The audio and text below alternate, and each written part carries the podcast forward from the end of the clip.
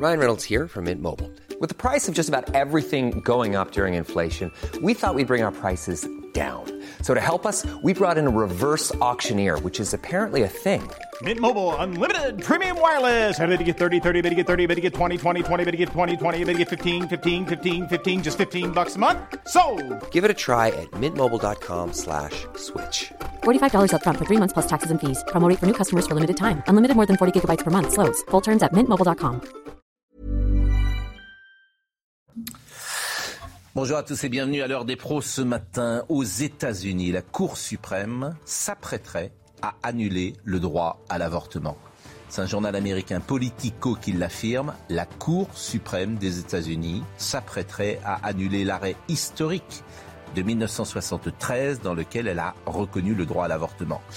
Le journal Politico a récupéré des documents qui ont fuité, en l'espèce l'avant-projet d'une décision rédigée par le juge conservateur Samuel Alito, décision datée du 10 février 2022, décision toujours en cours de négociation, décision qui serait validée et publiée avant le 30 juin. C'est toujours délicat d'évoquer une information au conditionnel, mais convenons que si tel était le cas, cette décision vieille de 50 ans ferait l'objet d'une bombe aux USA bien sûr, dans le monde occidental évidemment, sur toute la planète en vérité signe des temps. De quoi regretter une nouvelle fois les années 70, leur légèreté, leur tolérance, leurs insouciances. L'époque est aux injonctions, aux dictates, aux oukases. Et ça ne fait peut-être que commencer. Audrey Berthaud. Samedi après-midi, un gardien de la paix d'une cinquantaine d'années avait été roué de coups. L'agresseur serait connu pour avoir déjà connu des violences. Il sera jugé aujourd'hui. Et puis un détenu s'évade de l'Opéra. Cet homme était incarcéré à la prison de Nancy-Maxéville. Il bénéficiait d'une permission de sortie pour participer à une représentation à l'Opéra de Lorraine. Lorsqu'il s'est évadé à la fin du spectacle, une procédure pour évasion a été ouverte et le détenu est activement recherché, a précisé le procureur de la République François Perrin. Enfin, Boris Johnson va s'adresser au Parlement ukrainien. Pour la première fois depuis le début de la guerre, un dirigeant occidental va prendre la parole par visioconférence devant le Parlement ukrainien. Le Premier ministre britannique va notamment annoncer de nouvelles aides militaires. On parlera évidemment de cette Cour suprême tout à l'heure. Euh, bonjour Charlotte Dordelas. Euh, mais c'est vrai le poids des religions, parce que c'est aussi ça qui est derrière aujourd'hui, cette intolérance qui semble. Pourquoi vous seriez je souris parce que votre, votre litanie, les injonctions, les dictates et les oukases, alors dans ce pays-là, j'ai l'impression qu'ils ne pèsent pas euh, du côté où vous, vous pensez. C'est-à-dire que dire aujourd'hui son opposition à l'avortement ou sa volonté de ne pas passer de 12 à 14 semaines euh, pour le délai d'avortement vous provoque beaucoup plus d'injonctions et d'oukases à votre euh, égard que l'inverse. Je suis pas sûr que les gens qui sont pro-avortement aujourd'hui vivent sous le diktat de qui que ce soit dans le monde occidental. Joseph Massescaron, nous en parlerons tout à l'heure. Vincent Alors, Herouet. Oui, on va, on va en parler. Bah, parce que ce que ça met en lumière, c'est le- justement la, Serge le Grouard, qui est mécanisme le- juridique américain et, et son absurdité. Oui, mais il n'y a pas que ça. Euh, Il y a aussi l'époque. Euh, Serge Gouard, qui est maire euh, d'Orléans, il y, a, il y a cette époque. C'est-à-dire que euh, chacun est libre de ne pas avorter. Chacun Le, est le libre. problème dans votre présentation, et, et là, je, ça va vous étonner, je vais être d'accord avec Charlotte, Oui. C'est que euh, présenter ça sur le mode, comment dire, de, de, euh, de contre années 70, Oui. qui était censé être les, la, la, par- la période du plaisir, Oui. la période, etc. Oui. etc. Je veux dire, la question de l'avortement, en aucun cas, ni d'un côté ni de l'autre, qu'on soit pour ou contre, n'est une question de plaisir. Mais qui a dit de plaisir? J'ai dit de 70, tolérance. dit légèreté, En fait, c'est les minorités actives qui, une nouvelle fois, vont faire pression pour que euh, l'avortement n'existe plus. Attention, parce que minorité aux États-Unis. Minorité active. C'est-à-dire que euh, celui qui ne, la femme qui ne souhaite pas avorter, non seulement c'est son droit, mais euh, elle fait ce qu'elle veut. Mais celle qui souhaite, faut lui donner la possibilité. C'est toujours la même chose. Ça n'enlève rien. toujours. Ça n'enlève rien Toujours. à celle qui ne veut pas se faire avorter qu'une autre personne avorte. Mais c'est toujours la même chose. Totalement. Celle qui ne souhaite pas avorter veut surtout que l'autre n'avorte pas non plus. Et, et c'est ce que j'appelais totalement- intolérance, dictat ou case. Je suis totalement d'accord avec vous. C'est ça que je veux Je suis souligner. totalement d'accord. euh. Mais pour que l'information soit complète, Oui. il faut dire que ces ces réactions donc des, juges euh, sont dues à un problème qui est le problème de la durée légale qui a été posé. Voilà. Ça pour que toute l'information soit donnée et complète. Bien sûr. Et je sais si je suis totalement d'accord avec vous. On en parlera peut-être euh, tout à l'heure, non Vincent Arouette, vous voulez déjà dire un mot dessus? Euh, Non, sur le plan. Bon, on va en parler ou on va pas en parler? Eh ben, on en parlera tout à l'heure. On va en parler sérieusement et on en parlera plus tard. on en parlera tout à l'heure. Mais le, euh, ce pompier qui a été agressé et la femme qui l'a agressé est toujours en garde à vue. On en sait d'ailleurs un peu plus sur elle. C'est une militante de la France insoumise.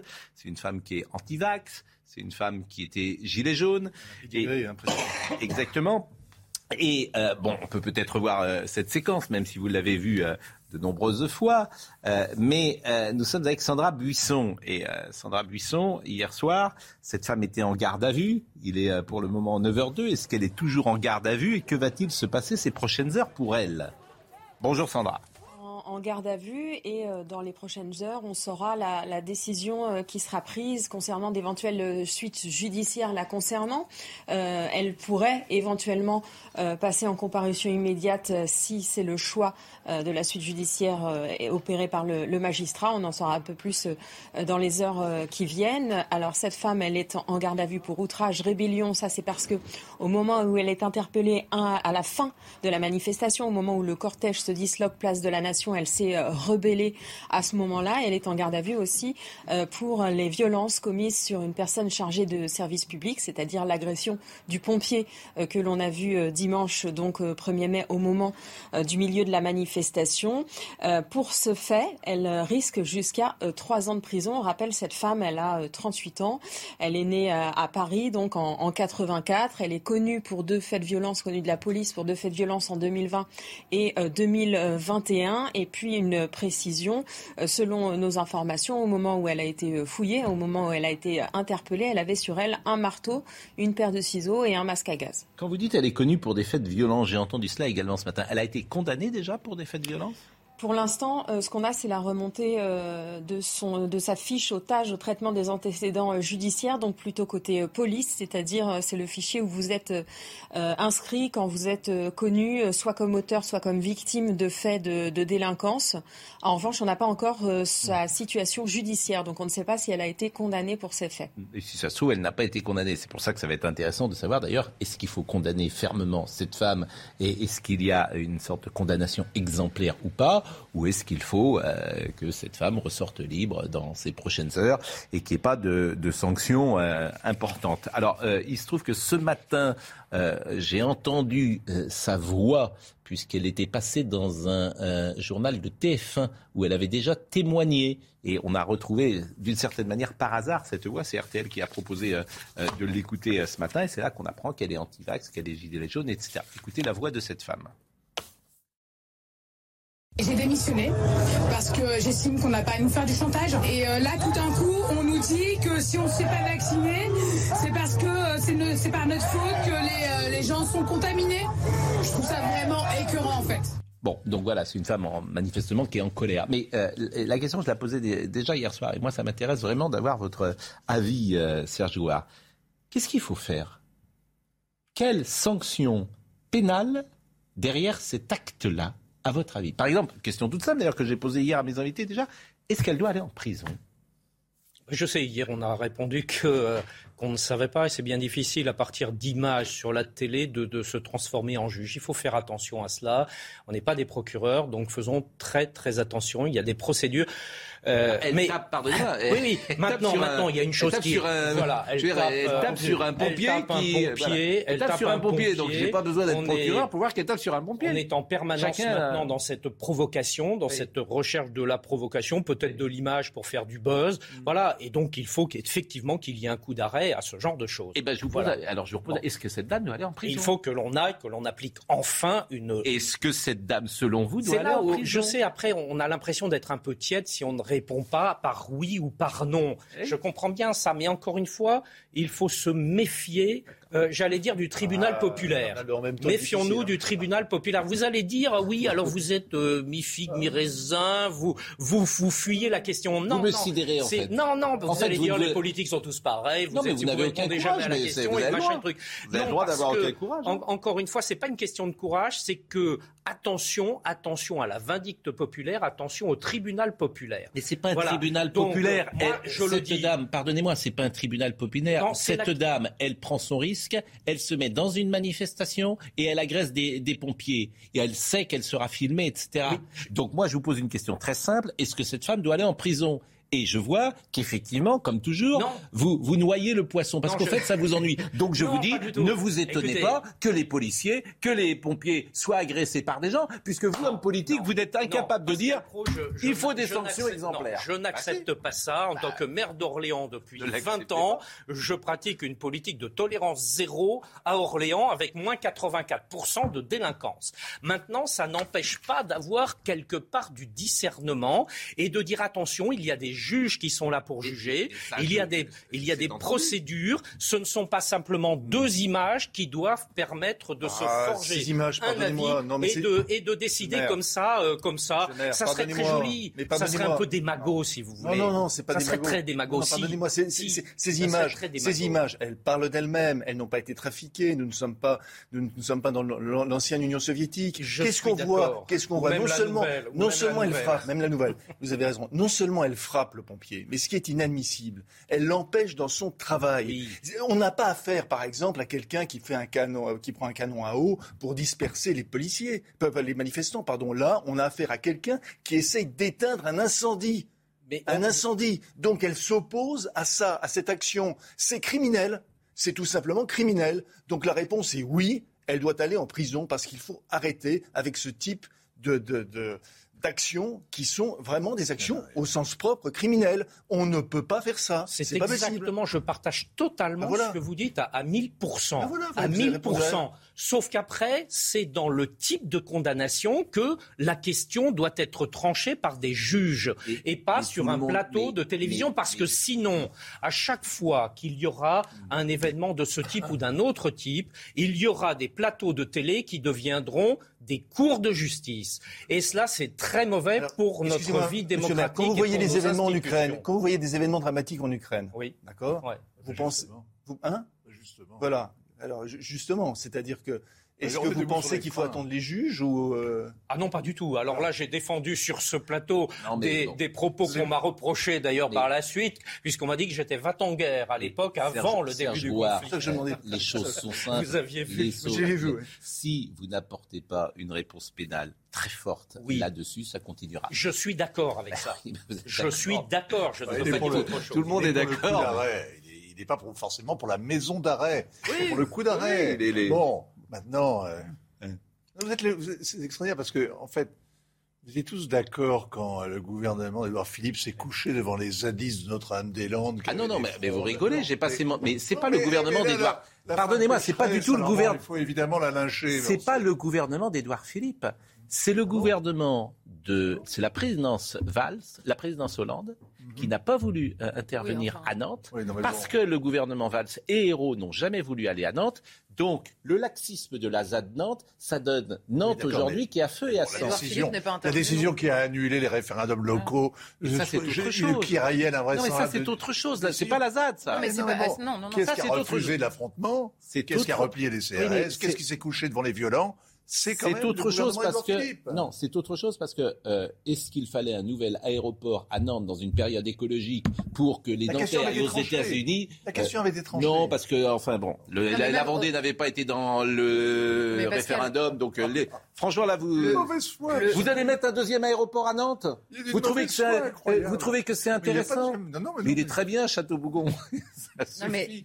Je veux dire, en pleine période écologique, vous allez mettre tout ça pour avoir une piste en plus pour que les gens aillent aux États-Unis. Mais- Ah non, vous trouvez que c'est intelligent Non, mais non. mais Enfin, sans parler de la question de l'aéroport, le laxisme avait commencé sous, avant, le- bien sûr. sous François Hollande, mais Édouard Philippe à l'époque avait en effet dit on annule la question de l'aéroport, mais je vous promets, tout le monde va être évacué. Ils y sont encore. Ils y sont encore. Si la, si femme, a si bien- la femme de l'autre jour sont encore. était, avait été avec ses copines, si elles avaient été 50, il lui serait rien arrivé. Elle aurait pu lyncher tous les, elle aurait pu euh, effectivement taper sur tous les euh, pompiers de la. c'est- Ça, c'est un cas d'école. C'est un cas d'école. Cette femme, comparution immédiate, est-ce qu'elle sera en prison demain soir? Sans doute pas. Le problème qu'on a, c'est qu'il n'y a, pas, a pas de peine minimale en fonction de l'acte aujourd'hui. C'est d'ailleurs une question qui a été euh, posée dans le débat public par certains euh, euh, candidats à la présidentielle. Et on pourrait comprendre qu'il y ait une peine minimum en fonction de l'acte, mais là où je rejoins Serge Roy, c'est qu'on a quand même la chance d'être dans un, dans un comment dire, d'avoir une justice pardon, qui individualise les peines et donc qui observe tout euh, en plus de l'acte, tout ce qui a précédé l'acte, etc. Donc c'est difficile de dire aujourd'hui, il faut qu'elle prenne deux mois ou quatre ans. Enfin, c'est impossible, même à dire. Ce qui est sûr, c'est que l'acte. Le pompier a porté plainte. Oui, oui. Non, mais ce qui est sûr, c'est que l'acte, de toute façon, même s'il n'avait pas porté plainte, elle serait hmm. poursuivie. Non, mais c'est très intéressant de voir vos réactions. Vous préparez des législatives, euh, je ne suis pas candidat. Ah, bah, c'est un scoop. Hein. Sachez que. Bah, vous, êtes, alors, vous êtes républicain, vous êtes, vous êtes quelle tendance? Vous êtes euh, plutôt. Euh, je suis la tendance, euh, républicaine et je vais dire gaulienne. Voilà, donc ah, bah, on va pas la soupe. Vous savez, De Gaulle parlait des poisons et délices du système sous la 4ème République. Donc vous n'allez pas. Et ce qui se passe est assez consternant. Vous n'allez pas chez Emmanuel Macron? Non. Vous voulez que je vous dise qui sera le futur Premier ministre? Avec plaisir. Vous n'êtes pas au courant? Non. C'est pas moi en tout cas. et, ça, et, ça lui ressemble. C'est très malin ce qu'il va faire, euh, Monsieur Macron. Dites-nous enfin. Ah oui, là, on salive là. On peut plus. Parce que, alors, ne nous le dites pas, mais dites-le aux téléspectateurs. Je vais, je, vais, je, vais, je vais vous dire dès le début du raisonnement. Un président de club de football ne vire pas son entraîneur qu'il fait gagner. Et parfois, il change les joueurs. Il change de? Les joueurs. Il va garder Jean Castex? C'est une possibilité. À compter de 15 jours. C'est une possibilité. Oui, mais vous savez, les de garder Jean Castex. C'est une possibilité. Euh, il vire les joueurs, mais il peut considérer qu'il l'a fait gagner, il est réélu, etc. Il dit, mais Jean Castex. Et Jean Castex, il était à l'Élysée le soir de l'élection. Il n'y avait pas beaucoup de gens à l'Élysée. Il y avait Sébastien Cornu, il y avait Richard Ferrand, il y avait Jean Castex, il y avait ceux qui étaient proches euh, du président, et puis les autres qui faisaient les malins au champ de Mars. Mais ceux-là, ils faisaient, voilà, ils couraient les plateaux, mais ceux-là, ils n'étaient pas dans le cercle. Ceux qui sont au Champ de Mars. Ceux qui étaient les intimes, ils étaient à l'Élysée. Et il y avait les conseillers.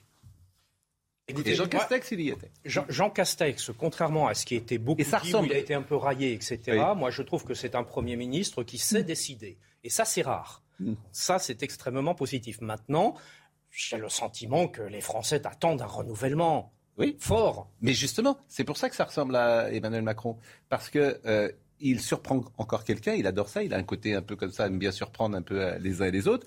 Il n'a peut-être pas le bon client pour remplacer euh, Jean Castex, il se voit, il se dit bah écoute, je sais ce que j'ai et je ne sais pas ce que j'aurai après. Parfois dans la vie privée, on a ça. Et euh, ah bah,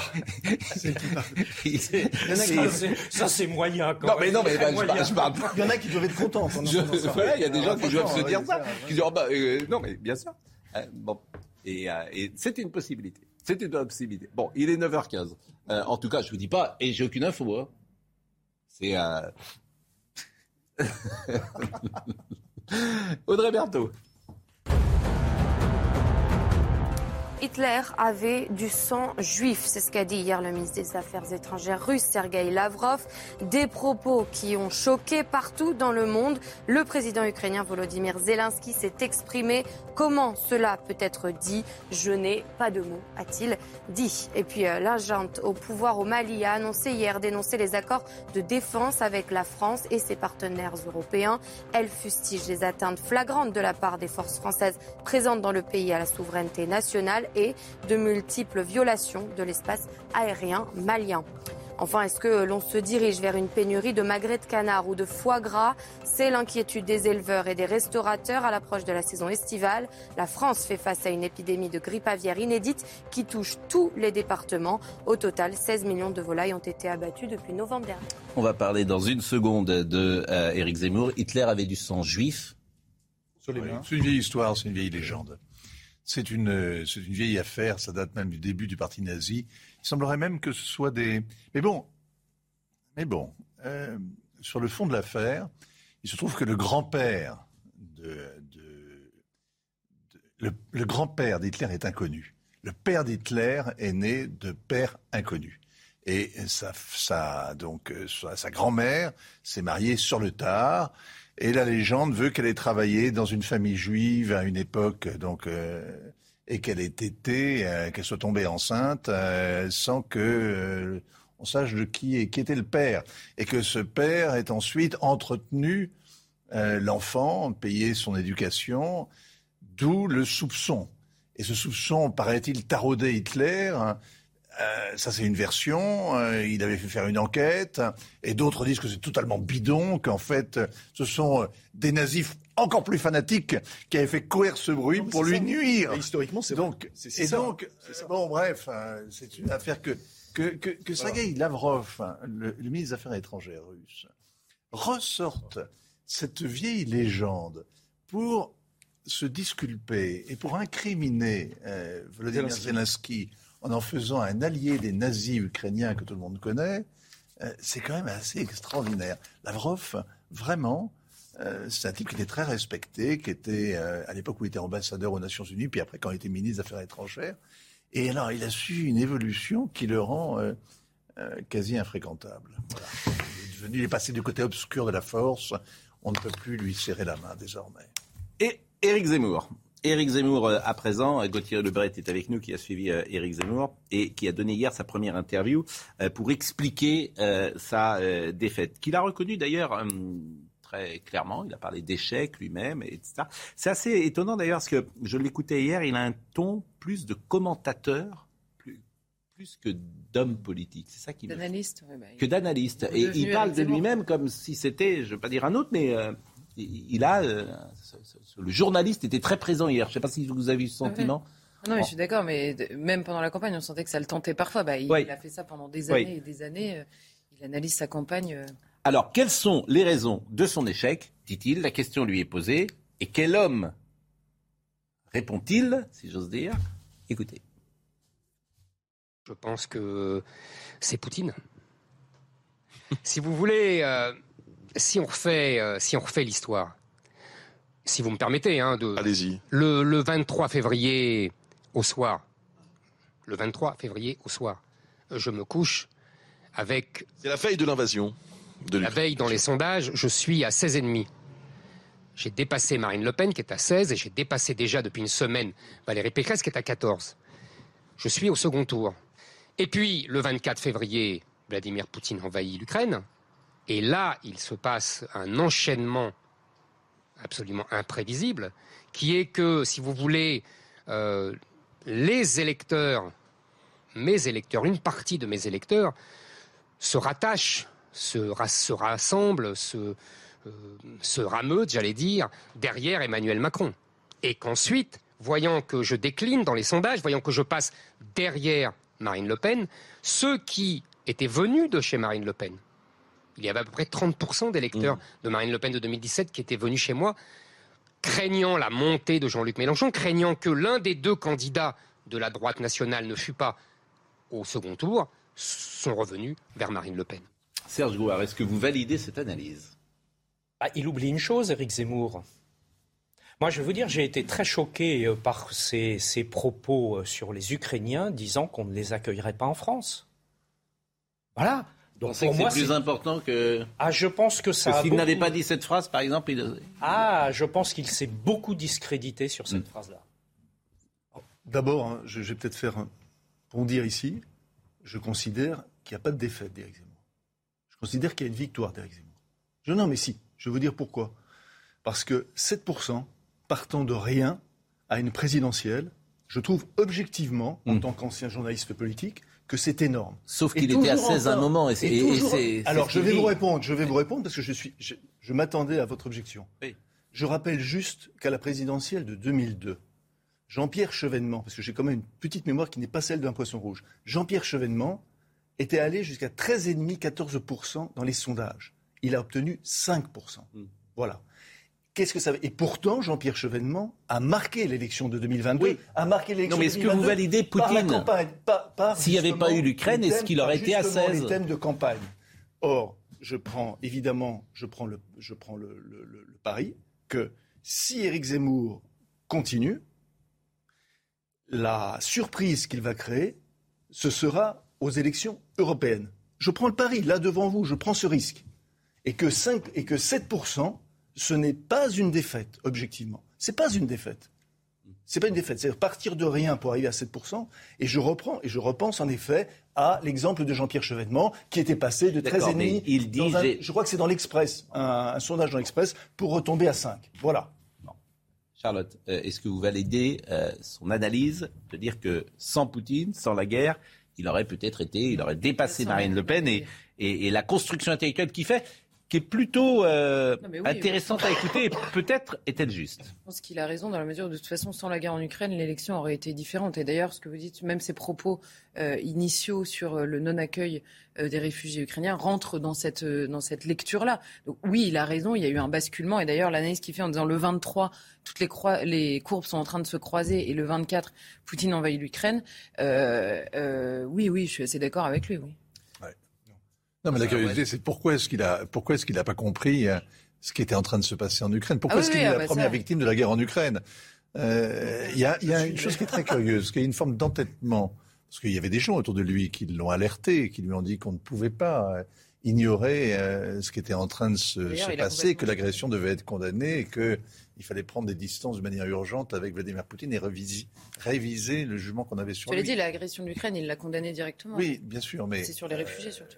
Et sur les réfugiés, c'est intéressant d'ailleurs ce qu'il dit. Ce qui est intéressant, c'est qu'on a l'impression, vous savez, il est très maurassien, Eric euh, Zemmour. Il a remis, il a mis finalement la main sur cet héritage d'une pensée française, cet intellectuel français, euh, Charles Maurras, qui a tellement influé l'entre-deux-guerres, influencé l'entre-deux-guerres et qui euh, jusqu'au général de Gaulle tombé aux enfers après la guerre parce qu'il s'est absolument aveuglé sur ce qui se passait oh, avec euh, après l'invasion de la zone libre, hein, qui avait plus une possibilité de jouer euh, fin avec les Allemands. Si je peux me permettre. Bon. Non, mais c'est De Gaulle qui avait dit de lui. Avant. Oui. oui. Bon, bon il, a, euh, il est. Enfin, bon.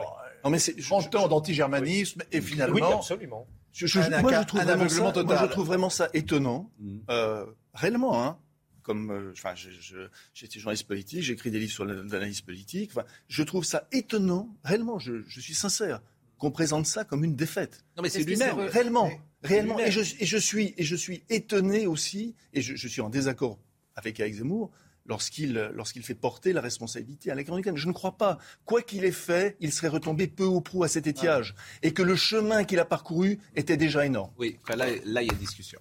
Parce que son raisonnement de dire que l'Ukraine change les cette choses. Discussion, elle doit son se raisonnement qui que je trouve. Cette discussion, elle doit se faire avec, avec la connaissance de toutes les élections passées et la manière dont se sont déroulées les présidentielles. Le cœur de son raisonnement, c'est de dire que son électorat et celui de Valérie Pécresse, c'est un électorat plutôt de retraités et plutôt de gens qui sont frileux, qui ont un peu peur, et que en cas de guerre, il y a un effet drapeau et que ces gens sont allés chez Emmanuel Macron les gens qui votaient pour Pécresse, les gens qui euh, étaient tentés par Zemmour, ils sont retournés chez Emmanuel Macron parce qu'il fait drapeau. Ça s'entend comme analyse. Mais, mais, mais, ouais, ça s'entend. C'est pas vrai quand on regarde les résultats, quand on regarde la sociologie électorale? Et après le vote utile joue. Regardez les meilleurs résultats, mais regardez les meilleurs résultats d'Éric Zemmour. Où est-ce qu'il a eu ses meilleurs résultats? Ah, bah, Il a eu 14% à Saint-Tropez, dans l'ouest de Paris. Dans l'ouest, dans les Yvelines, etc. Donc, et dans le Var.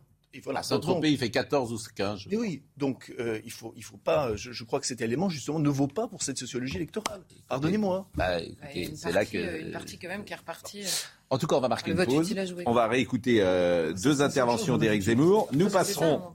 chose. Nous parlerons de la France insoumise et du Parti socialiste. Nous parlerons si. on a beaucoup de choses aujourd'hui du Burkini, de l'avortement. Je vais en parler, et puis de Dalida parce que c'est 35 ans, Dalida nous quittait et elle est toujours présente d'une certaine manière. On essaiera comme, euh, comme, tout, bah, comme la plupart de nos politiques, ils veulent mourir sur scène. Hein. C'est pas faux. La pause. Il est 9h30, Audrey Berthaud. 1000 responsables et militants euh, du Parti socialiste interpelle Olivier Faure sur le futur accord PS-LFI.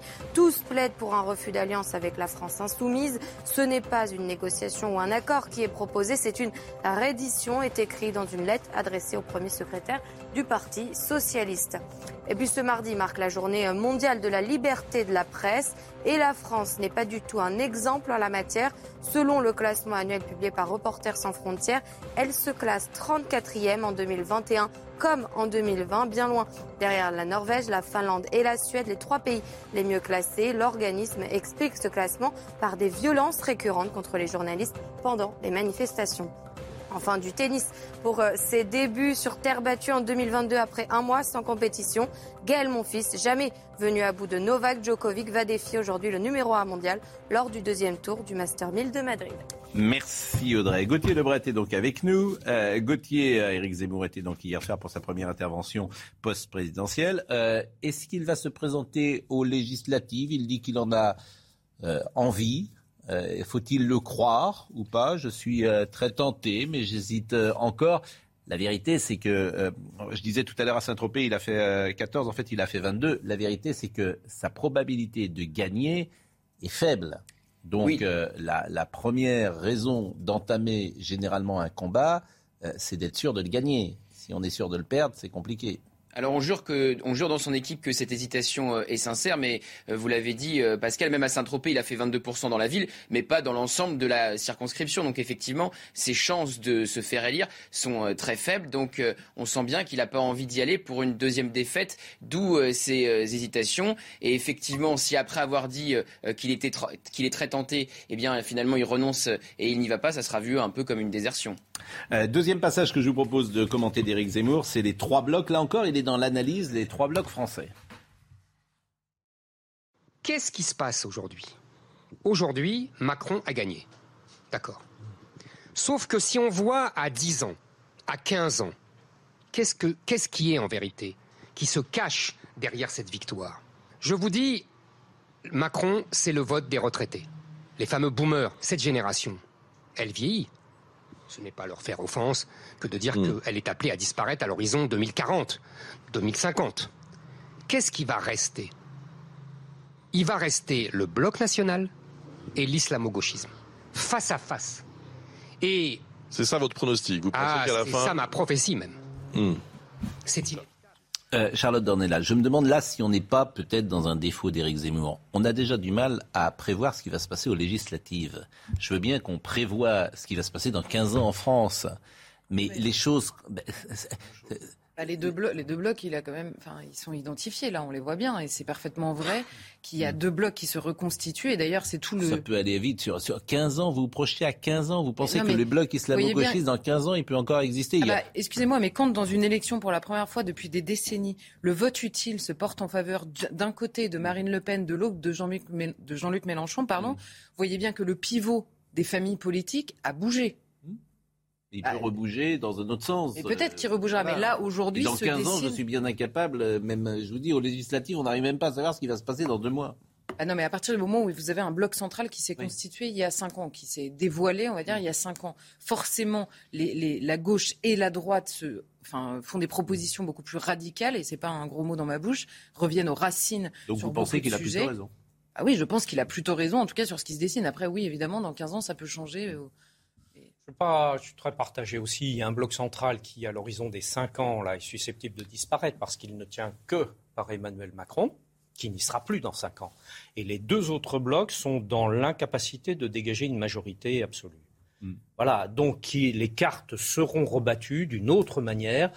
Et, et je pense que là, Zemmour, euh, il y, a- il y a une tendance hein, qui, qui est juste dans ce qu'il dit. Il y a une tendance. Mais est-ce que cette tendance permet d'avoir un affrontement de deux blocs Ça, ça me paraît loin d'être évident. Troisième passage, et qui est intéressant, c'est ce qu'il appelle le bombardement idéologique.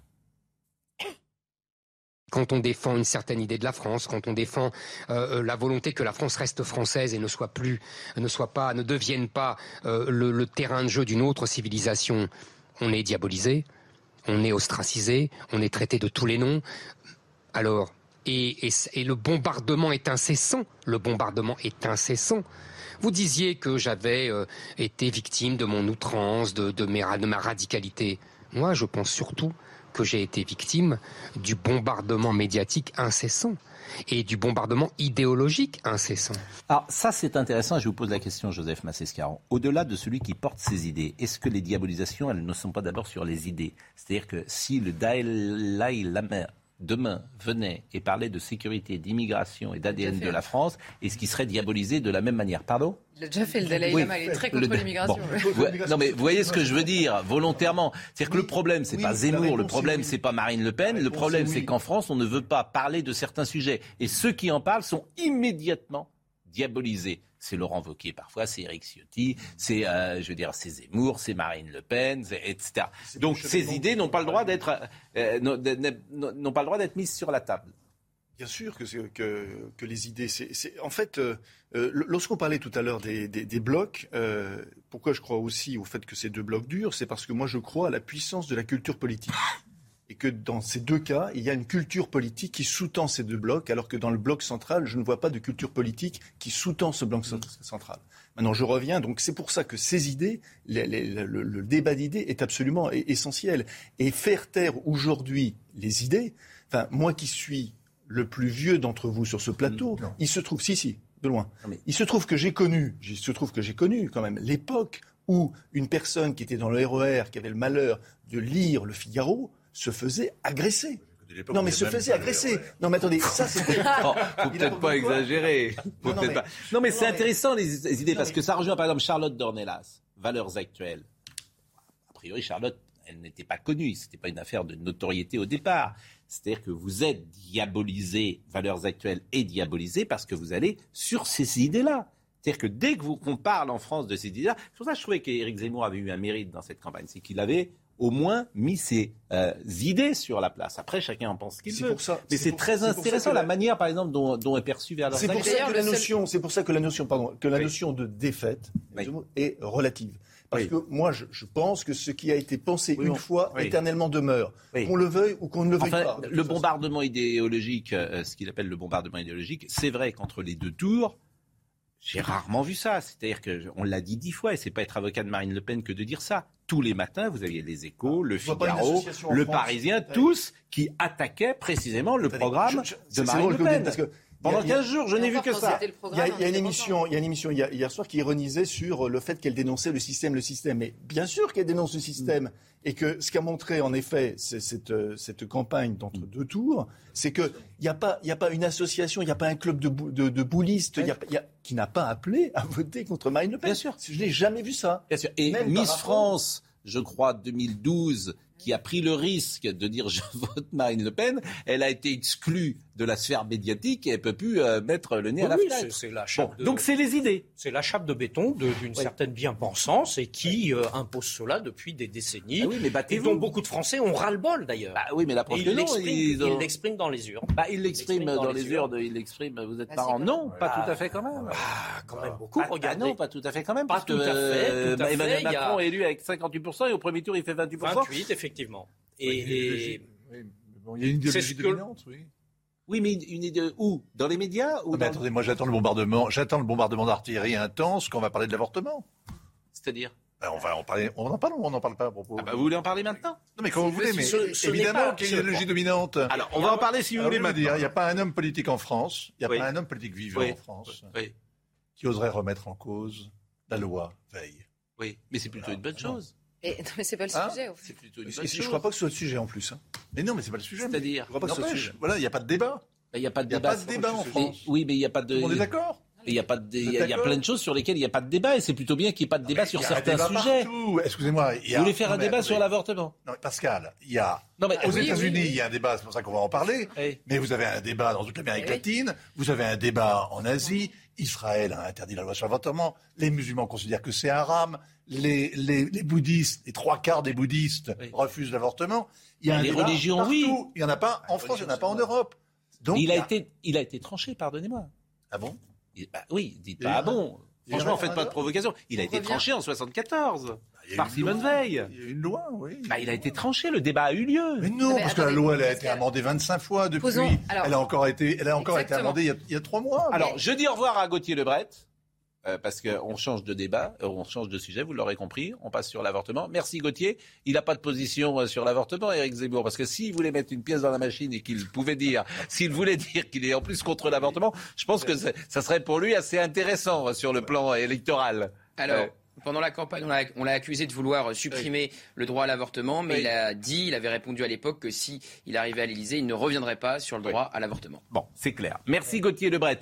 Euh, Charlotte Dornelas, et après on verra le sujet de la Cour suprême. Parce qu'on parle de ça ce matin, je le dis, peut-être que tout le monde n'est pas au courant. Pourquoi on parle de l'avortement? La Cour suprême, la Cour suprême des États-Unis envisage d'annuler le droit à l'avortement, ce qui est une disposition de 1973. C'est un peu plus compliqué que ça dans les faits, mais bah non, mais c'est vrai. C'est simplement qu'en 73, la Cour suprême à l'époque décide par un arrêt que le droit à l'avortement est en gros une euh, liberté fédérale protégée en vertu du droit à la vie privée. Après, les modalités d'avortement, et notamment la question des délais d'avortement, et euh, à la discrétion, on va dire, de chacun des États. C'est pour ça qu'on continue à avoir des États qui ont des, des, des, Vous voulez qu'on voit le sujet? On regarde le sujet et après je vous donne la parole.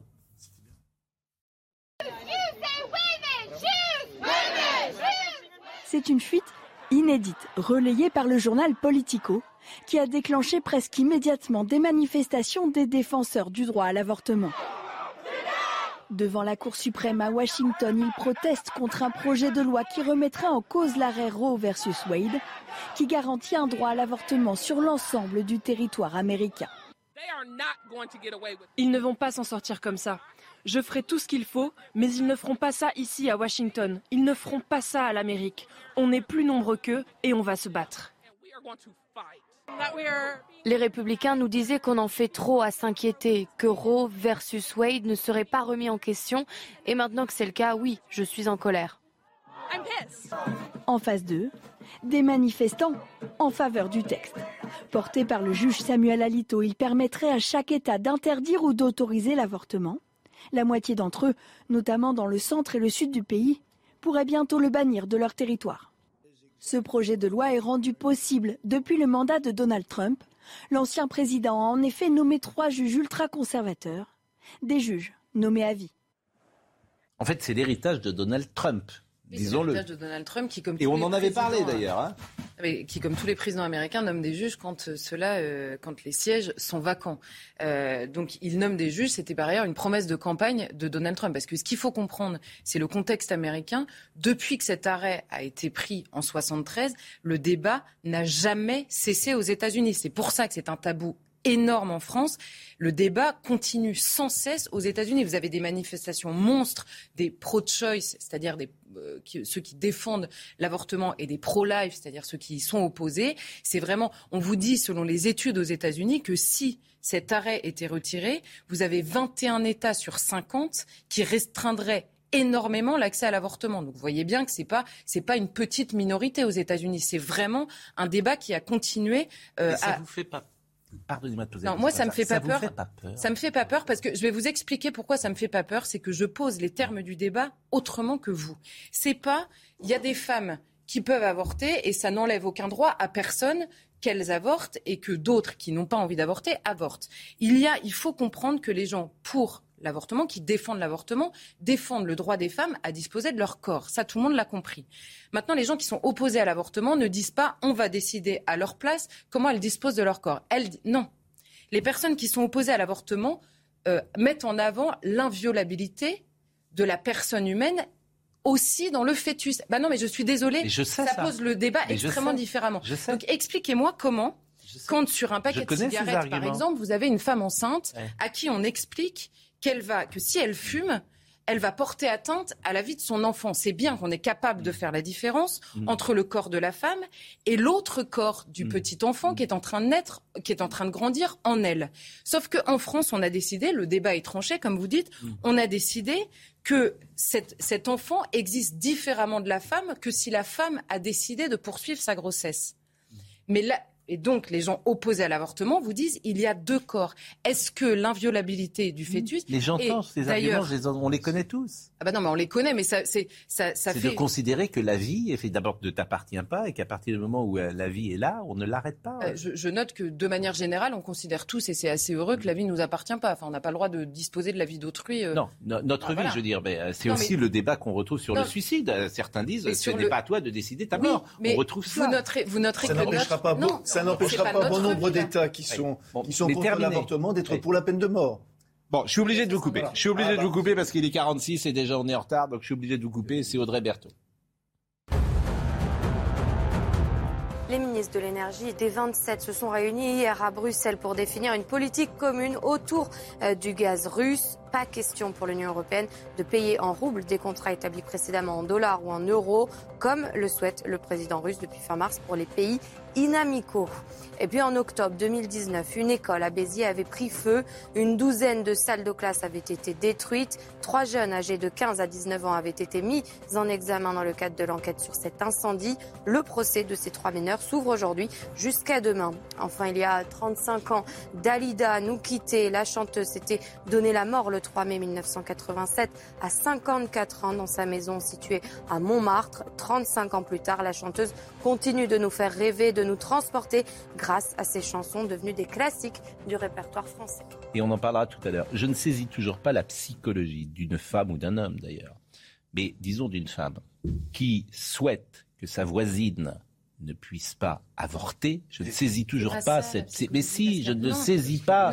C'est-à-dire que elle, si elle veut avorter, elle avorte. Si elle ne veut pas avorter, elle n'avorte pas. C'est son libre choix. Et je ne vois pas au nom de quoi cette femme va décider pour une autre femme si elle doit avorter ou pas. Je ne je ne comprends pas ça et je pense que, c'est une société que je n'aime pas. Dis, les termes du débat sont différents. C'est-à-dire que pour qu'on arrive à vivre tous ensemble, il y a bien, il y a bien des principes des principes de relation à autrui, des principes de respect de la vie, des principes de, de... il y a énormément de principes qu'on impose à tous parce que nous avons c'est même le principe même d'une civilisation, c'est de se mettre d'accord sur ce qui est jugé bien ou mal par la loi, c'est-à-dire de faire basculer la question de la moralité dans la loi commune. C'est le principe d'une civilisation.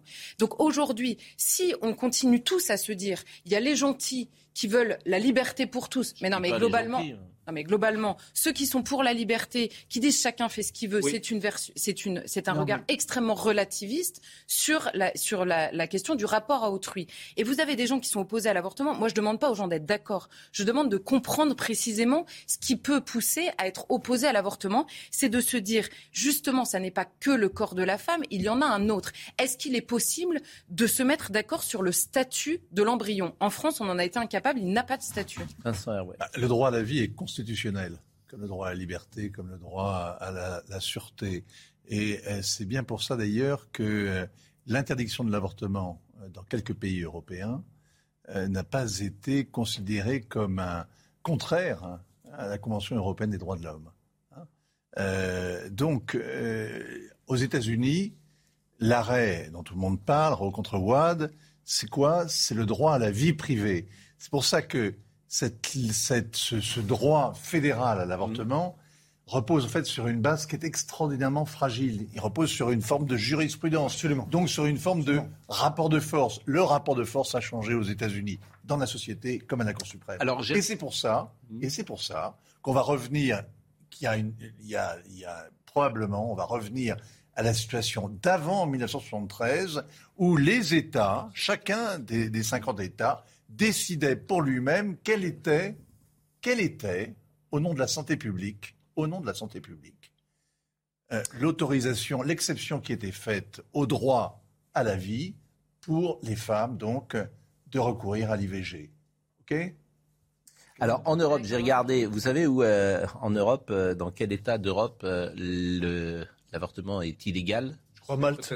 Malte, je oui, crois. Le, le Vatican. Ça n'aidera personne. Le Vatican, Saint-Marin, les États d'Andorre et Malte. À Malte, on a une euh, peine encourue jusqu'à 18 mois. Bombardé. Pardon?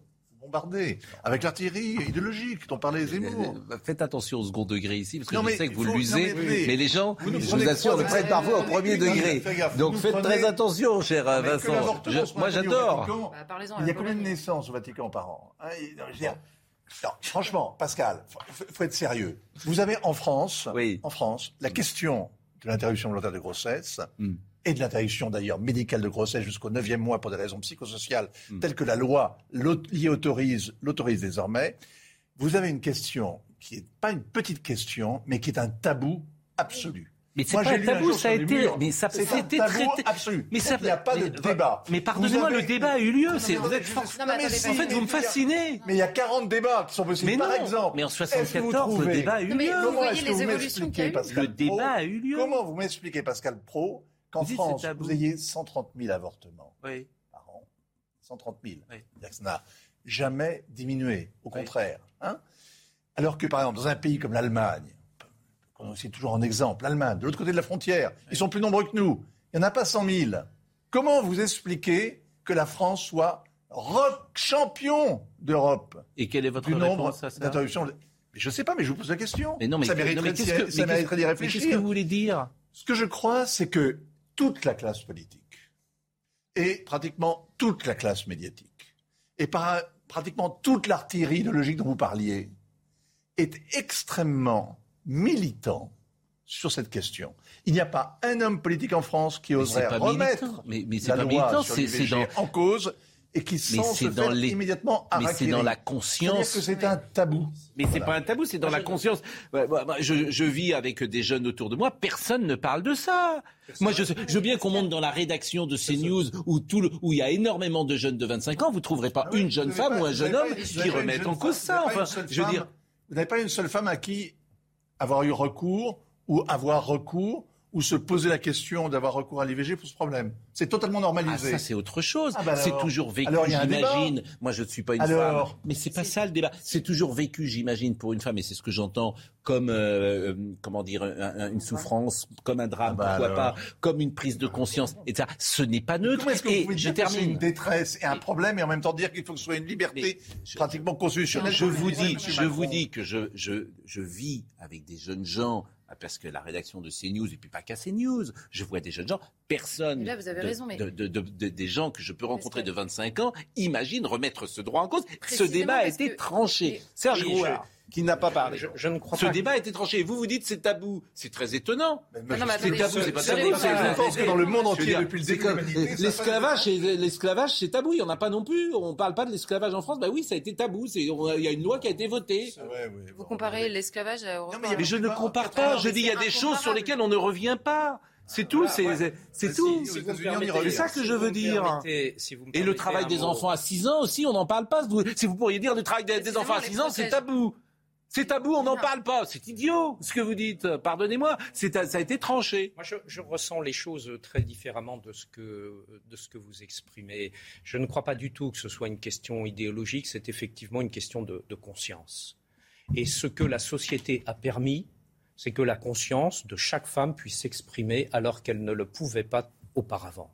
Je pense que c'est cela qui est fondamental. Ce qui est dit, c'est que c'est à la femme de décider. Après, on peut être d'accord ou pas d'accord, Mais c'est fondamentalement une avancée de la société dans la reconnaissance de la capacité de la femme à décider individuellement pour dit, elle. euh, Voilà, c'est ça qui est fondamental. Mais là, on est, oui, mais vous dites, on- je vois pas les choses comme les, mais c'est ce non, que je dis ne vois depuis un pas- quart d'heure. Non, Bah, parce c'est- que ce n'est pas une que question. Ce n'est pas une question idéologique. Bien sûr que c'est une question politique quand on vote à un moment ou à un autre une évolution Alors, non, mais- euh, du droit. publique, hein. Allez, on va marquer une pause. Non, c'est une ne question de santé publique, c'est pas une question de- Une pause. question de santé publique. je pense que ça va beaucoup plus loin. Ah oui, parce que Ça vous passionne. Bon, et il y a plein de sujets qu'on sautait, du coup. On n'a pas Voilà. parlé de la France insoumise et du PS, je pense qu'on n'en parlera pas. C'est dommage. Ouais, bah oui, mais qu'est-ce que vous voulez que je vous dise? Vous Bah, c'est dommage, parce que quand Euh, même, Emmanuel ça ne Macron, Emmanuel Macron se qui veut se payer Édouard Philippe, manifestement. Et il a dit d'Édouard Philippe, il a fumé les, les vapeurs du Havre, c'est ça? Ou il a fait- voilà, parce qu'il est pas, Et il aurait demandé à Richard Ferrand aucune investiture pour euh, Horizon, mais ils sont fâchés, manifestement. C'est pas très grave. c'est- pas, rien n'est grave sauf la mort. Jean Castex, Même la mort. euh, ah, même la mort, vous avez Jean Castex, je l'ai dit, futur Premier ministre, possible. Ça, un. Bah, c'est pas Une un voiture vide s'arrête devant. Matignon, Jean Castex s'en sort. Voilà. Oui. Et puis Dalida. Bonne mémoire, Et Dalida. pas celle rouge. Dalida, est-ce qu'on peut écouter, parce que ce qui résume peut-être notre première partie, non, je ne l'espère pas d'ailleurs, mais ce qui résume peut-être, c'est paroles et paroles. On va écouter quelques notes de musique. C'est peut-être ce qui, ce qui a résumé ce- ce- ce- ce- ce- cette discussion que nous avons eue en- ensemble. Est-ce qu'on peut écouter euh, Marine? Juste ça. violon et emporte au loin le parfum des roses. bonbons et chocolat. Par moments, je ne te comprends pas. Merci pas pour moi, mais bien les offrir à une autre qui aime le vent et le parfum des roses. Moi, les mots tendres enrobés de douceur se posent sur ma bouche, mais jamais sur mon cœur. Une parole encore. Parole, parole, parole. Écoute-moi, Parole, parole, parole. je t'en prie. Parole, parole. absolument. Il est 2h01, on est un poil en retard, Audrey Berthaud. Le 15 avril, deux plaintes ont été déposées par un jeune homme et une jeune femme pour des faits survenus quelques jours plus tôt au sein d'une boîte de nuit à Montélimar.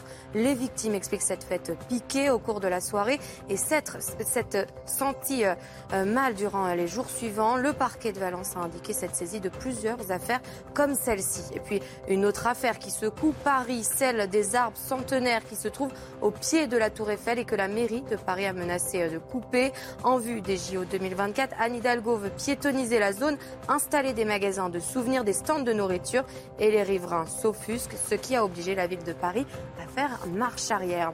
Enfin, une tornade a frappé le Kansas aux États-Unis. La ville d'Andover, 15 000 habitants, a été la plus touchée. Une centaine de bâtiments y ont été soufflés sous la violence des vents. Un jour, Anne Hidalgo va annoncer qu'elle veut détruire la Tour Eiffel. Pourquoi pas? Vendre. Sur les. Bon, j'étais la- en régie euh, à la pause. Il y a trois jeunes femmes Justine Cerquera, Audrey Berthaud et Marine Lançon. Mais elles vous entendaient. Elles étaient étonnées. Elles étaient étonnées. Alors c'est peut-être euh, devez-vous préciser euh, vos, vos, vos propos euh, parce que ces jeunes femmes elles ne comprennent pas ce que vous dites. D'ailleurs, l'une m'a dit mais alors lorsqu'on est violé, je veux dire, on, va garder un enfant de quelqu'un qui, qui, qui nous a violés. Euh, Je veux dire, euh, on ne cho- on ne peut pas choisir. euh, je veux dire, on peut tomber.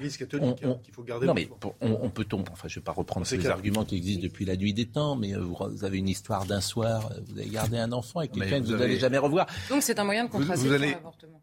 Hein Donc, je veux même pas entrer là-dedans. Je veux entrer dans, comment dire, c'est la liberté des Non. femmes, me Oui, semble-t-il, mais la à liberté, disposer la liberté de- à Pascal, ne va jamais. corps. Voilà. La liberté ne va jamais sans la question de la responsabilité. Là, vous me dites un coup d'un soir, ça, ça se prévoit quand même. Je La- l'ai- pas dit de cette Si. manière-là. D'ailleurs, Vous dit avez exactement une dit ça, rencontre d'un soir. Ah, une dit ah, pardon, excusez-moi, dit une rencontre d'un soir. Une rencontre, dit excusez-moi, alors, je- J'ai pas dit un coup d'un soir. Simplement, moi je, moi, je veux bien préciser parce que ce qui est, ce qui est très difficile sur ce, sur ce débat-là, c'est qu'il est difficile à avoir même.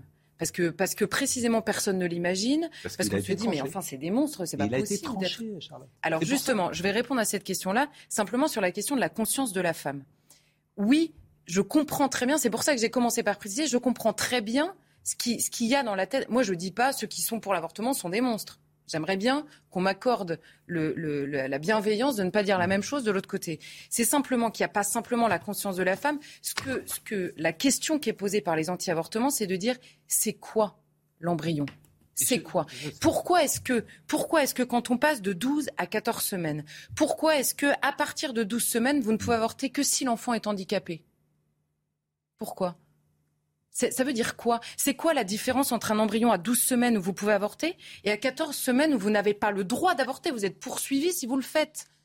Quelle est la différence Est-ce que quelqu'un peut me répondre Quelle est la différence On entre considère embryon de 12 qu'effectivement, on considère 14 qu'à semaines 14 semaines, euh, la, la- la- la vie est, est plus forte le- le- le- le- de l'embryon. Et, vous êtes contre et- la liberté et la conscience de la femme qui à Non, 14 mais semaines on ne considère que c'est pas la même chose à deux jours, trois Eh jours bien, alors moi, c'est qu'à la question 14 que je semaines, que- qu'il y a déjà que- un, non, dé- mais un Et début donc un de- enfant de- à, à 8 mois de grossesse, un enfant Ouais. trisomique, ne vaut pas la même chose qu'un enfant qui n'est pas trisomique, puisqu'on peut l'avorter à 8 mois. hein. 93% des enfants trisomiques. Aujourd'hui, Jusqu'à peut- 9 mois de grossesse. 93% des enfants trisomiques, Sont avortés. du moins des, Hmm. des fœtus trisomiques, sont effectivement avortés. Donc vous voyez bien que ces débats-là, ils ne sont pas tranchés puisqu'ils sont Alors interdits. celui-là peut-être mériterait-il, pardonnez-moi, pas 93, 97%. Et- peut-être et- que ce débat-là mériterait-il euh, effectivement d'être ouvert. Non, mais ça pose. Non, on mais Pascal. C'est la question de la vie, c'est la question de la mort. Oui, oui. C'est des questions qui sont évidemment à la fois terriblement angoissantes Mm. et qu'on a tendance à, à mettre sous le tapis. Moi, ce qui me frappe dans la société française, quand je la regarde, Enfin, toute l'Europe. dans le monde, Oui. après avoir un peu regardé d'ailleurs nos sociétés françaises, c'est que en France, c'est un débat qui est quasi impossible. On en parle sur le plateau. toute l'Europe. De... Non, Toute l'Europe non, a choisi. non, non, Toute l'Europe. euh, Mais non, il y a des débats partout. Il y a des bancs en Italie, il y a des bancs en Allemagne, il y a des bancs en, Pologne, il y a même... Non, non, pas du tout. et pas du l'avortement est légal dans, en France, Oui. en majorité en dans toute l'Europe. En France, c'est couvert Mm. d'un discours qui est ultra militant, où finalement, la seule façon dont on parle de l'IVG, c'est pour dire il n'y a pas assez de centres d'orthogénie, Mm. Il n'y a pas assez de médecins qui le pratiquent. Il y a une défaillance dans, le- dans la délivrance des. des- Est-ce que les sages-femmes peuvent, oui ou non, euh, prescrire la pilule? Est-ce qu'on peut faire ça par, télé, par télé, en, en téléconsultation? C'est ça les débats en France. Mais il n'y a, pas y a pas du tout de débat sur. Vincent. Et même vous, ça vous indigne quand Mais non, on- ça m'indigne ça m'indigne pas du tout. Je dis simplement que je me souviens très bien à l'époque ce que disait Simone Veil. Il y avait des femmes qui avortaient dans des conditions lamentables. C'était un débat fait. aussi de santé publique. C'était horrible. Il y a Mais toujours la eu des femmes qui ont avorté. Donc ça a permis à des femmes d'avorter dans des meilleures conditions. on a Enfin, changé Ces de monde. arguments, quand même, on je a changé de monde, on a changé Je de logique. Simone Veil, en 73, la loi, c'est une loi de santé publique. C'est pour la justice sociale. C'est pour qu'il n'y ait pas des femmes qui avortent dans des conditions épouvantables alors que d'autres pouvaient se faire avorter plus, plus, d'une manière plus sûre à l'étranger. C'est pour une loi de santé, et de santé publique et d'ordre public. C'est pas du tout une loi qui prétend qu'il y a une liberté des femmes, qu'il y a un droit euh, à l'avortement. Il n'y a pas de droit à l'avortement. Il y a une exception en cas de détresse sociale grave. On n'est plus du tout là-dedans. Non, mais simplement, si je peux rajouter un mot, Oui, vous dites depuis tout à l'heure, le débat a été tranché il y a 50 ans. Justement, pour ajouter à ça, le débat a complètement évolué. Simone Veil, elle vous, elle vous dit c'est un drame. Aujourd'hui, on en a fait un droit fondamental. Non, mais c'est quand même important, je suis désolée. Le, le- la question du délai de réflexion. Simone Veil vous dit elles auront huit jours avant d'avorter, parce que c'est un, c'est un acte tellement grave dans leur vie à elles. C'est un acte tellement grave qu'il faut huit jours pour réfléchir. Ça a été supprimé.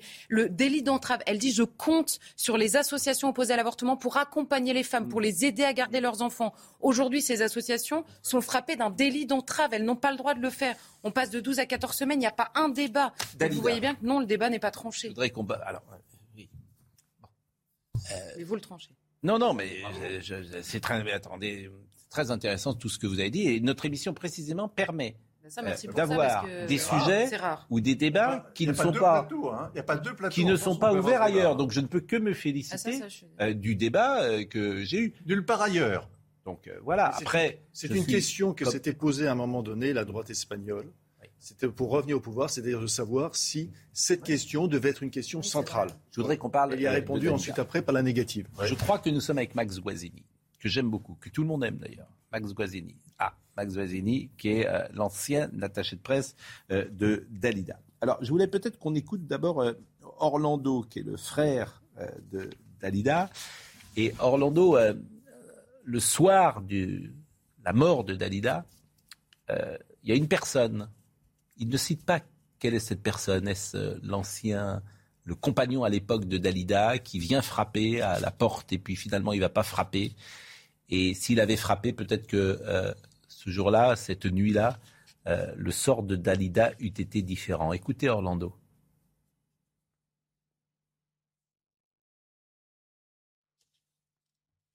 Quand c'est le destin, c'est le destin, personne ne peut l'arrêter. Il a frappé à sa porte parce qu'il n'avait pas son numéro de téléphone. Quand j'ai dit il a frappé, non, il n'a pas osé frapper à sa porte. Il voulait, il, est- il s'est pointé au 11 bis rue d'Orchamps. Il a essayé de sonner et puis il s'est retiré. Il a dit non, on ne va pas chez Darida comme ça sans m'avertir. Et, et il est parti. Et à quelques minutes près, à quelques cadres près, c'est le moment où elle euh, s'est donné la mort, disons. Max Guazzini doit être avec nous et euh, je le salue, euh, je le remercie. Bonjour Max. Est-ce que Max Guazzini euh, m'entend? Max, vous Oui, oui, tout à fait. Tout à fait. Bonjour. euh, Bonjour, le, Pascal. le 3 mai, c'est un dimanche soir. euh, c'est la fin d'un week-end, euh, d'un long week-end du 1er mai. Orlando vous appelle. Vous êtes dans Paris et, et que vous dit-il? Bah, il me dit viens tout de suite, avec une voix très grave. Et moi, j'étais avec des amis. Je dis, mais attends, pourquoi je vais venir à Montmartre là? Elle me dit viens tout de suite. Et c'était vraiment un cri du cœur. Et j'ai dit pourquoi Il me dit elle l'a fait. Et là, j'ai traversé Paris, euh, franchement, en gardant ce secret, puisqu'il m'avait demandé de garder ce secret. Et je pensais à, à Dalida, cette star intemporelle. Et euh, je suis arrivé dans la maison de Montmartre, euh, où on était en vase clos, quoi. Sept, huit personnes là, et dans le secret le plus absolu. Voilà ce qui s'est passé à ce moment-là. C'était un moment de grande émotion pour moi, je dois dire. Et là, vous étiez euh, vous avez longtemps été l'attaché de presse de Dalida, donc euh, là vous allez faire office d'accueillir ceux qui vont venir se recueillir euh, devant Dalida. Il y a beaucoup de gens qui vont passer. Non, mais ce qui s'est passé, c'est que Orlando voulait qu'on ne le dise à personne. Mais évidemment, les pompiers, alors malheureusement, on a un petit problème de son. on a un petit problème de son avec.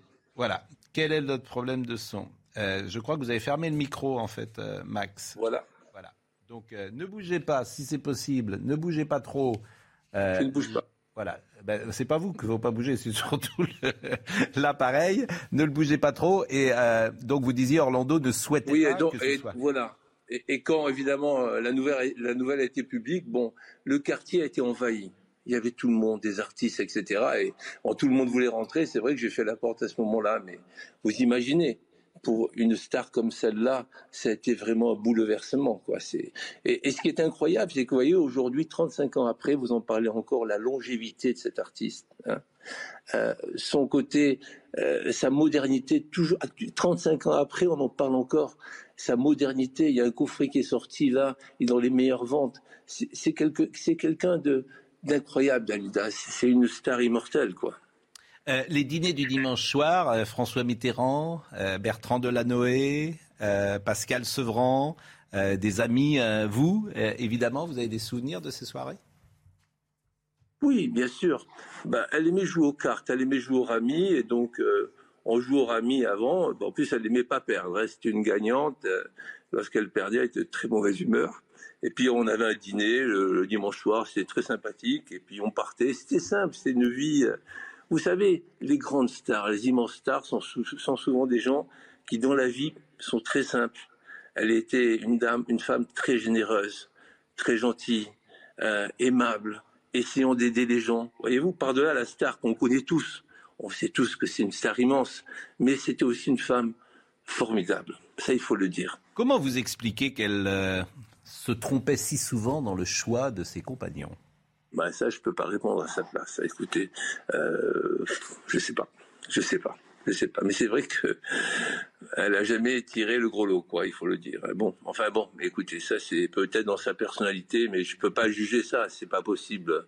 Et puis bon, quelle importance à la fin Quelle importance Bah, Merci euh, Max, merci d'être resté. Je suis euh, désolé pour l'image. hein. Mais désolé. non, euh, vous êtes dans le sud? Ouais, je suis dans le sud, oui. Bon. Et puis euh, vous avez, elle vous a pris sous son aile, hein, elle vous a aidé. euh, Oui, elle m'a pris sur son aile, elle a essayé de m'aider. Moi, j'étais jeune avocat. Ensuite, euh, elle, elle me présentait toutes les personnes utiles. Elle voulait que je réussisse, quoi. Elle a toujours été un peu comme un ange gardien pour moi et, et je pense à elle tous les jours, vous savez. Après tant d'années, je pense à elle tous les jours. Et vous savez, je suis pas la seule puisque elle est toujours, les jeunes l'adorent, quoi. Donc, euh, euh, elle, a, elle a réussi à finalement enjamber toutes les générations et euh, vous voyez que mourir sur scène, le titre là, est dans les meilleures ventes alors qu'elle est morte il y a 35 ans. C'est incroyable, c'est incroyable. Paroles et paroles auraient été enregistrées en une seule prise, paraît-il qu'il y a une légende là-dessus. Je ne sais pas si elle est vraie ou Alain Delon aurait fait baisser la lumière des- du studio. Il n'y aurait eu qu'une prise pour euh, Bah, ce, ce- J'en sais rien, j'étais pas là. Ça. Donc, euh, mais effectivement, c'est une chanson qui reste. Et vous l'avez passée tout à l'heure et elle est tellement adaptée au jour présent. Merci Max, Euh, vraiment merci, Euh, on vous embrasse. Il est euh, 10h15, on va continuer de parler de Dalida, parce qu'on va être rue d'Orchamps. Rue d'Orchamps, célèbre dans la littérature française. Euh, Audrey Berthaud pour le moment.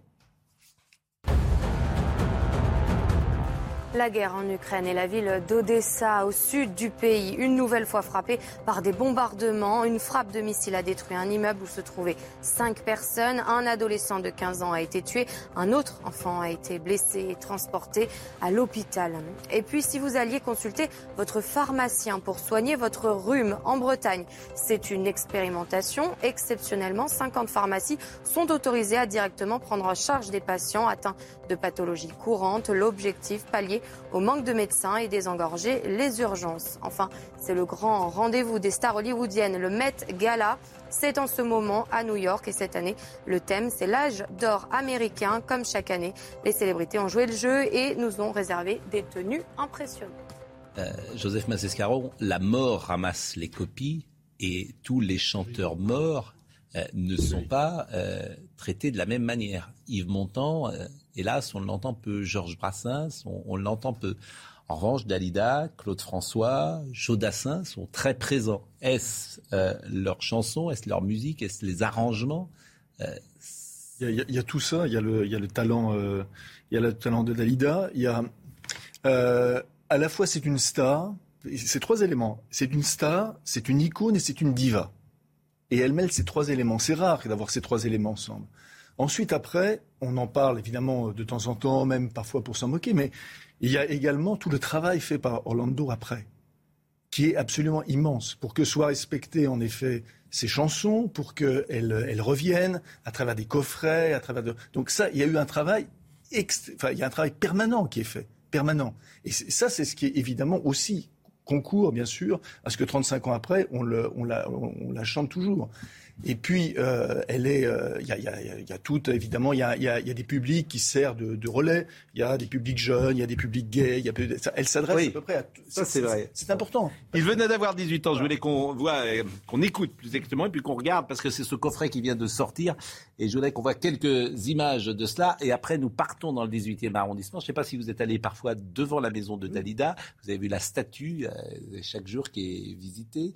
Euh, le, elle est au cimetière euh, Montmartre. La maison a dû être vendue, je pense, depuis. Quoi. C'est, pas Orlando qui l'a, c'est pas un musée non plus, c'est une maison particulière. Mais effectivement, cette maison dans le 18e arrondissement euh, est, est, présente.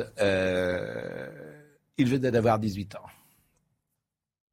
Il venait d'avoir 18 ans, il était beau comme un enfant, fort comme un homme. C'était l'été, évidemment, et j'ai compté en le voyant mes nuits d'automne. J'ai mis de l'ordre à mes cheveux, un peu plus de noir sur mes yeux, ça l'a fait rire. Quand il s'est approché de moi, j'aurais donné n'importe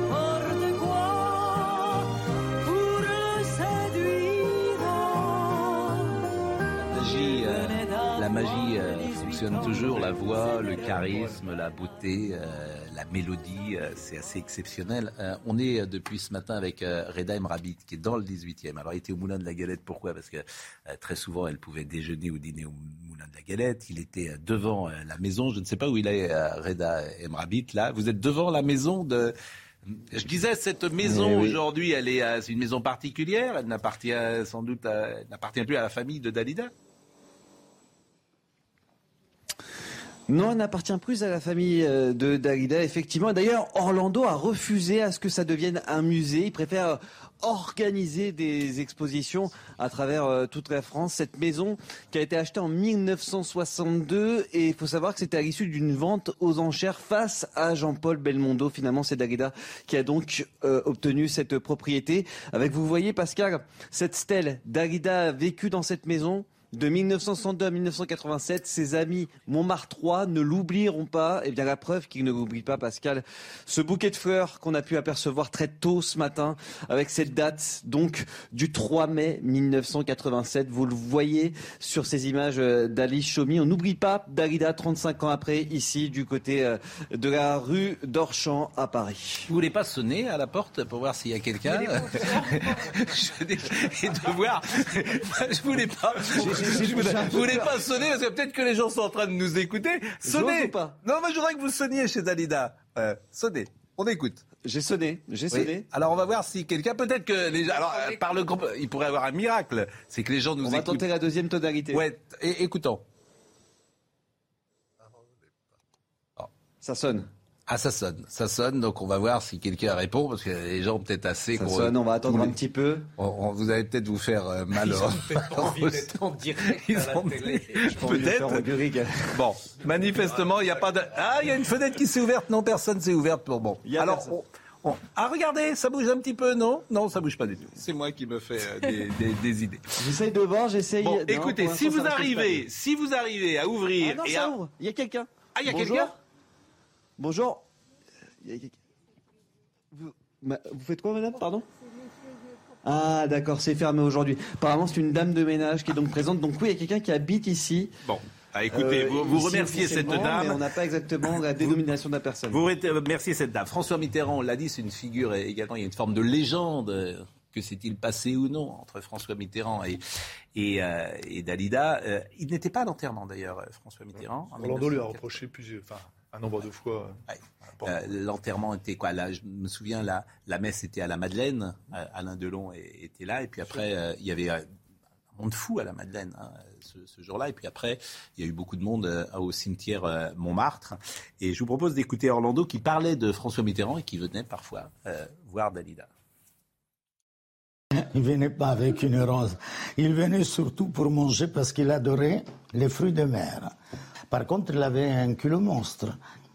Car il venait, des fois sans téléphoner, il sonnait à la porte. Le garde du corps restait au bout, à l'angle de la rue Lépic. Et lui, il venait tout seul jusqu'à Dorchon et il sonnait. Alors ils avaient peur qu'un jour il se fasse assassiner. Et alors un bon matin, Dalida se réveillait avec des coups de marteau de tous les côtés. Ils étaient en train de mettre des réverbères partout. Et tous les voisins, après, ils ont remercié Dalida, car à, cause de Dalida, la rue d'Orchon a été illuminée. Ça, c'est pour la petite anecdote qui est réelle. Il y a un coffret qui vient de sortir et les images, les chansons qu'on a entendues, euh, euh, Reda, sont euh, issues de ce coffret, je pense. Effectivement, ce coffret qui vient tout juste de sortir avec Dalida, euh, 35 ans euh, déjà. Alors vous allez voir, je vais tourner, c'est un petit peu lourd malheureusement. Euh, Il y a plusieurs tubes qui sont proposés, euh, notamment ces tubes à l'international, voilà, avec euh, plusieurs livrets à l'intérieur, 48 pages somptueusement illustrées avec des pochettes d'albums, avec des affiches de spectacles. Voilà, c'est produit par euh, Orlando, son frère Dalida, 35 ans déjà. Et comme l'a dit Max Guazzini tout à l'heure, c'est déjà en tête des ventes sur pas mal de plateformes, notamment sur le web. Vous le rapportez à la rédaction, ce coffret, et on va, les- on, va l'écouter, bien évidemment. Alors, vous avez interrogé Reda des Français et vous leur avez demandé de chanter quelques notes de musique de Dalida et quelques chansons. Écoutez. Bésame mucho. Cette chanson d'autrefois, je la chanterai pour toi. Voilà, stop. Bonbons et chocolat. voilà. C'est pas mal. Ouais, c'est pas mal, c'est pas mal. Arriva Gigi l'amoroso. Ah ouais? Croqueur d'amour, œil de velours comme une caresse. voilà. Et on parlait tout à l'heure avec, euh, avec Max Guazzini, sa difficulté à trouver l'amour euh, et à le rencontrer. Et parfois, les stars sont seules, bien sûr. Euh, écoutez ce qu'elle disait sur l'amour. Je crois que pour moi, la chose la plus importante, c'est l'amour. Je cherche le vrai amour. Et si je regarde en arrière de mon passé, je peux dire que j'ai eu beaucoup d'hommes dans ma vie, mais que ma recherche était toujours l'amour, le vrai. J'essaie de faire la synthèse entre ma vie de femme et ma vie de chanteuse. L'amour, le vrai, Charlotte. Est-ce que vous l'avez trouvé? Oui, oui, je sais. euh. Bah, L'amour avec un grand A, oui, je l'ai trouvé. et C'est open pour tout le monde. hein.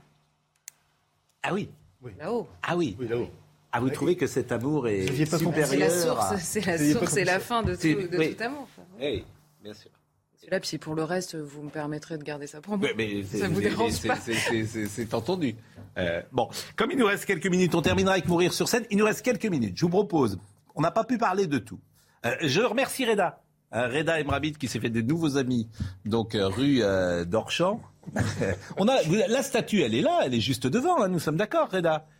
La, statue de Dalida, elle est juste devant. Alors, en fait, la statue, la statue, elle est située à 200 mètres tout droit sur la rue d'Orchamps. Il y a une place spéciale, la place d'Alida, qui a été inaugurée en 1997, il y a 10 ans, 10 ans jour pour jour après la disparition de Dalida, avec euh, ce fameux buste où, euh, eh bien, certains touristes aiment bien euh, toucher la poitrine de Dalida. À ce qui paraît, ça porte chance. Voilà ce que j'ai pu récolter comme information. Est-ce que vous pouvez vous décaler un petit peu? Vous voyez la, la porte d'entrée qui est celle-là Derrière vous, retournez-vous. Retournez-vous. Non, retournez-vous. Non, là, vous avancez. Retournez-vous. Voilà. Voyez cette porte d'entrée. Avancez avec la Ah bah non, non, pas de ce côté, c'est de l'autre. Non, non, non, non, non, non, non, c'est de l'autre côté dans la rue. Ah, attendez, bon, on est voilà. Ah, voilà. Voilà, de ce côté-là. Vous voyez cette porte d'entrée à droite, là? Cette porte d'entrée à droite. Et elle sera peut-être un jour célèbre parce que c'est notre ami Oui. Dominique Grimaud qui a vécu ici. Et un jour, il y aura peut-être une plaque. Dominique. Grimaud a, a vécu pendant quelques jours. Je le salue évidemment, notre ami Dominique Grimaud, mais je vous remercie surtout, On va Reda. jouer au foot pendant qu'on y est. Exactement. Je vous remercie vraiment euh, grandement. Comme il nous reste cinq minutes et qu'on ne peut pas parler de tout, vous préférez parler euh, de l'accord LFI-PS ou du Burkini et, et de la disposition, euh, vous qui êtes maire, de M. Piolle. Et c'est à vous que je donne la- la- le, choix. Qu'est-ce que vous préférez?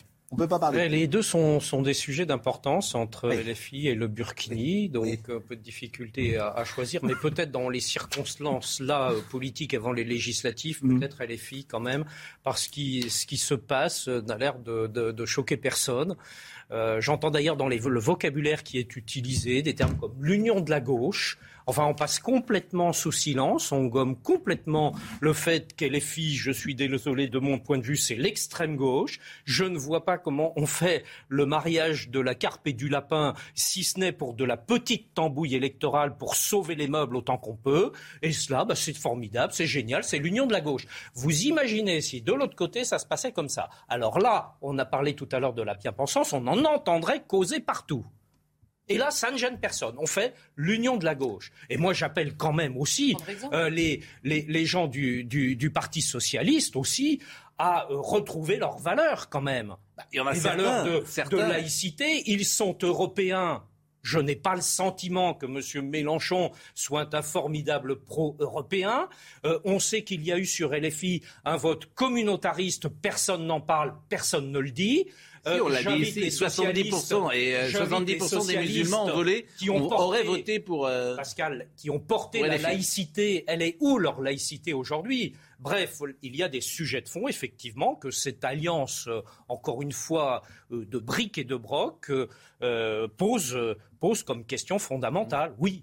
Alors, eh, certains disaient il y a longtemps, il vaut mieux perdre en défendant ses valeurs. Eh bien, moi, je pense cela. Voyez-vous? Vous voulez qu'on écoute Manon Aubry, qui était de la France Insoumise hier? Et puis il y a eu un communiqué, quand même, il y a quelques réactions. Il y a un communiqué de 1000 euh, militants du PS qui ont demandé que Olivier Faure les interroge. Mais Olivier Faure, bah, le- euh, Olivier Faure qui n'a pas démissionné, il fait un 72, il démissionne pas premier secrétaire. Donc ce qui déjà, effectivement, peut en dire long sur sa personnalité, il est prêt à tout. Et il est prêt à tout pourquoi? Parce qu'on lui donne une circonscription. C'est-à-dire que ce qu'il négocie, c'est son avenir perso à lui. C'est-à-dire qu'il aurait une négociation où LFI a fait 36%. C'est ça aussi la vérité. Et Jean-Luc Mélenchon a été très malin parce qu'il a dit vous aurez tous euh, un groupe parlementaire. Et si vous avez un groupe parlementaire, c'est-à-dire que vous avez euh, un chauffeur, vous avez des locaux, avez vous avez un peu d'argent, vous avez- etc. vous avez des- Donc il y a aussi ça derrière. à Non, mais vous- il y a aussi ça. Moyen Vous avez d'intervenir aussi- à l'Assemblée, dans les dépôts de Manon textes Aubry, de loi, Manon etc. Aubry, après je donne la parole à Charlotte. On est en train euh, de créer euh, une nouvelle force, euh, la nouvelle Union populaire écologique et sociale qui peut l'emporter au mois de juin prochain sur une ligne claire de rupture. Donc oui, ils ont de quoi, ils ont de quoi s'inquiéter, mais rassurez-vous, notre but c'est pas d'embarquer François Hollande, c'est d'embarquer ce parti socialiste que vous avez vu défiler aujourd'hui et qui manifestement a changé d'opinion sur un certain nombre de sujets. Et c'est tant mieux, on peut se retrouver, mais on respectera aussi leur autonomie. Ils auront un groupe et chacun pourra travailler en bonne intelligence pour, j'espère, changer la vie de millions de gens. Charlotte, c'est promis, je vous donne une possibilité de répondre, mais comme il est 10h30, c'est Audrey Berthaud.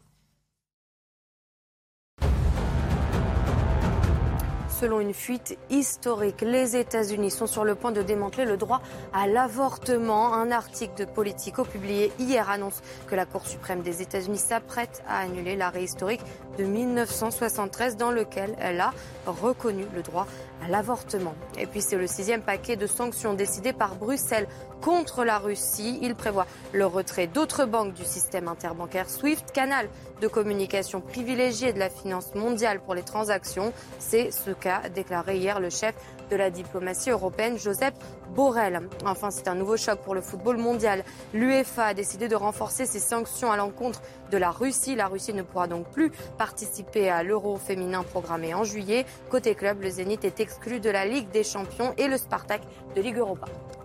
Charlotte. Non, mais simplement, oui, le, le, la question de l'union, elle se fait sur des choses. Il y a des gens au Parti socialiste qui ont rejoint Emmanuel Macron, d'autres qui là. Alors, il, y a, il se trouve qu'il y a Olivier Faure à la tête qui veut faire une alliance avec la France insoumise. À la fin, le, le comment dire, l'union sera sanctionnée ou non par les électeurs. Donc de toute façon, l'avenir du PS sera décidé aussi par les électeurs qui, pour certains, seront heureux de cette alliance sur des points d'accord entre toutes ces gauches et pour d'autres ne le seront pas. Simplement, la question, je, je, réagissais surtout sur votre histoire de groupe parlementaire parce que oui, il y a peut-être un chauffeur, etc. Mais il y a aussi quand même l'existence, la possibilité de poser des questions, de lancer des enquêtes, d'exister à l'Assemblée et donc que chaque sensibilité dans cette union puisse avoir son groupe parlementaire. Politiquement, c'est quand même intéressant pour eux aussi. Je remercie Henri de Mirandol. Exit la gauche plurielle, vive la gauche plurielle. Oh. Je vais remercier Henri de Mérindol qui était à la réalisation, Nicolas Mar Marancin qui était au son, Alice Maillet euh, qui était à la vision, Marine Lançon était avec nous et euh, Justine Cerquera. Euh, vous êtes sur le départ, manifestement, monsieur Hervé. Vous êtes prêt Vous avez un train Vous avez quelque chose à prendre Dans le grand livre qui a changé d'ailleurs. Bon, est-ce que vous aimeriez mourir sur scène? Mais, mais, Le plus tard possible. Mais sur... je n'aurais pas salir votre plateau. voilà. Ah, puisque nous allons écouter, c'est pour des, vraiment euh, terminer cette émission, celle à qui on a rendu hommage depuis la matinale ce matin avec Olivier Benkemoun, c'était euh, Dalida, parce qu'elle est très présente dans nos vies, avec des chansons qui sont immortelles, disons-le. Est-ce qu'on peut écouter quelques notes de musique et pourquoi pas même chanter ensemble quand je serai seul, quand le rideau un jour tombera, je veux qu'il tombe derrière moi.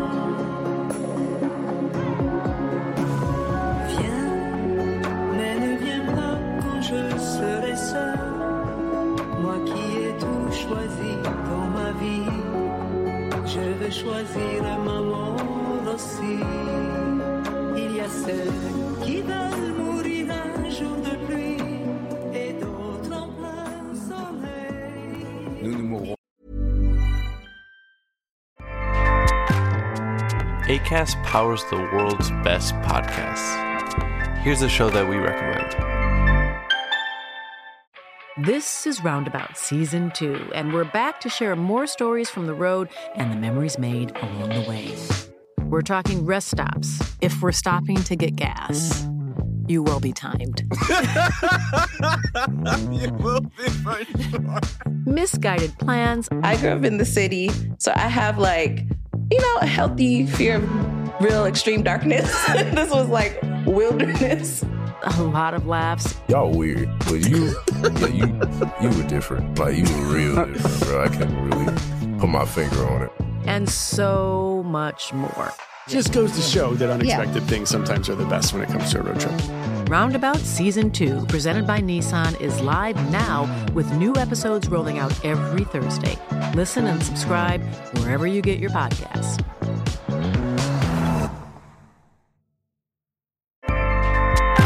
ACAST helps creators launch, grow, and monetize their podcasts everywhere. ACAST.com.